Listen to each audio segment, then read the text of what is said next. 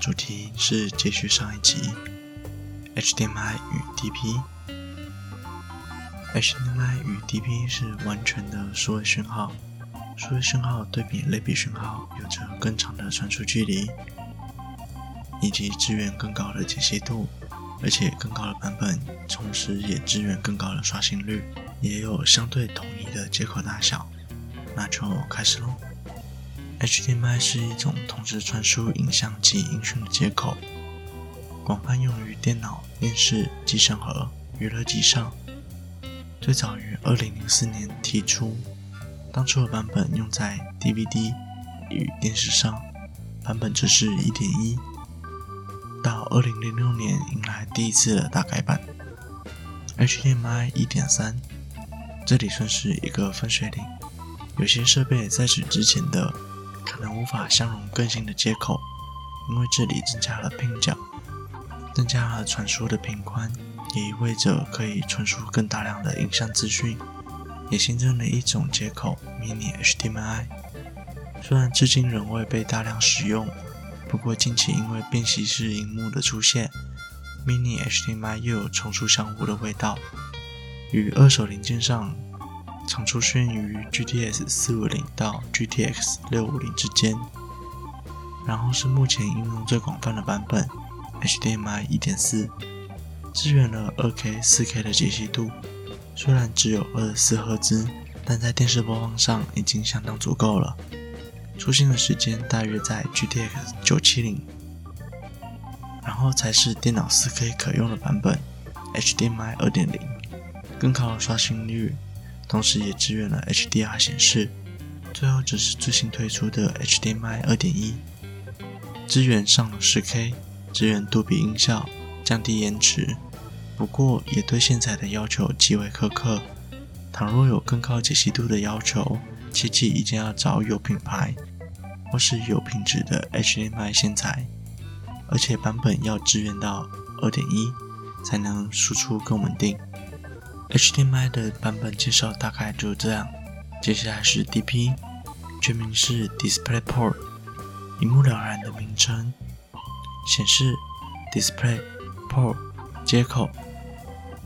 其实刚刚介绍下来，我们可以发现，HDMI 不仅仅是针对电脑方面，其实更多的应用还是在影音方面的制作，使得电脑方面没有太多的琢磨与进展。相对 DP 来说，DP 可谓是专门为电脑去设计的，以封包的形式传输资料，甚至包含了部分 USB 的功能。因为是封包的形式，在接口外观也不限于原本定义的外形。在后续的版本中，更是可以一条线同时支援多荧幕的输出。不得不说，桌面简洁应该是所有外设玩家的理想，也是许多上班族梦寐以求的桌面吧。DP 一点零发布于二零零六年，后续发布了一点一、一点二、一点三，直到目前最广泛应用的一点四才有重大的改革。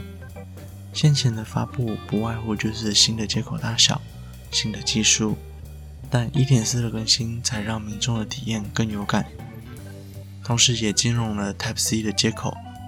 注意，这里的 Type C 不是雷电，也不是 USB。而是外形是 Type C，也是双头圆的那一个。然后最近一次的更新是 DP 二点零，套一句 DP 任务组主席的话，DP 二点零代表了我们在 DisplayPort 历史上最重要的里程碑之一，也是这项无处不在的标准多年来的努力与重大改进的结晶。不过总归一句话呢，就是我们更厉害了，整合了 USB。还是 USB 整合了 DP，就让我们继续看下去。总归来说，如果你想要体验最好的显示效果，用 DP 准没错。但要注意，在其他的接口上都没有主动式的卡扣，在 DP 上却有。在插拔 DP 的时候要注意，按住卡扣再抽出，不然很可能会造成一种悲剧：线是抽出来了。但卡扣还在荧幕里面，别问为什么我会知道，这些都是惨痛的教训。最后的最后，来提一下之前提到的 USB 与雷电。我尽可能的尝试用比较简单的方式说一下两者之间的差异。USB 呢是一种协议，有一个协会负责发布，发布的内容包含接口形态、接口名称、传输规范、理论速度等等之类的。而市面上所见的通常只是外形，也是接口形态。常见的接口形态有 Type A，也就是四四方方的那一种；Type B 比较多种。有凸字形的，凹凸的凸，多用在印表机或是转接器上；也有梯形的，像是之前安卓手机上的那一种；也有梯形加上方形，整个扁扁宽宽的那一种。当然还有最新的 Type C，这应该不用我介绍了吧？所以我们常说的 Type C 其实只是外形，内部跑的协议规范，我们其实很难看到。所以不要认为所有的 Type C 都是一样的。然后是雷电，雷电只是一种协议，没有特别规范的接口样式，应该说没有使用新的接口形态，而是使用 Type C 的接口。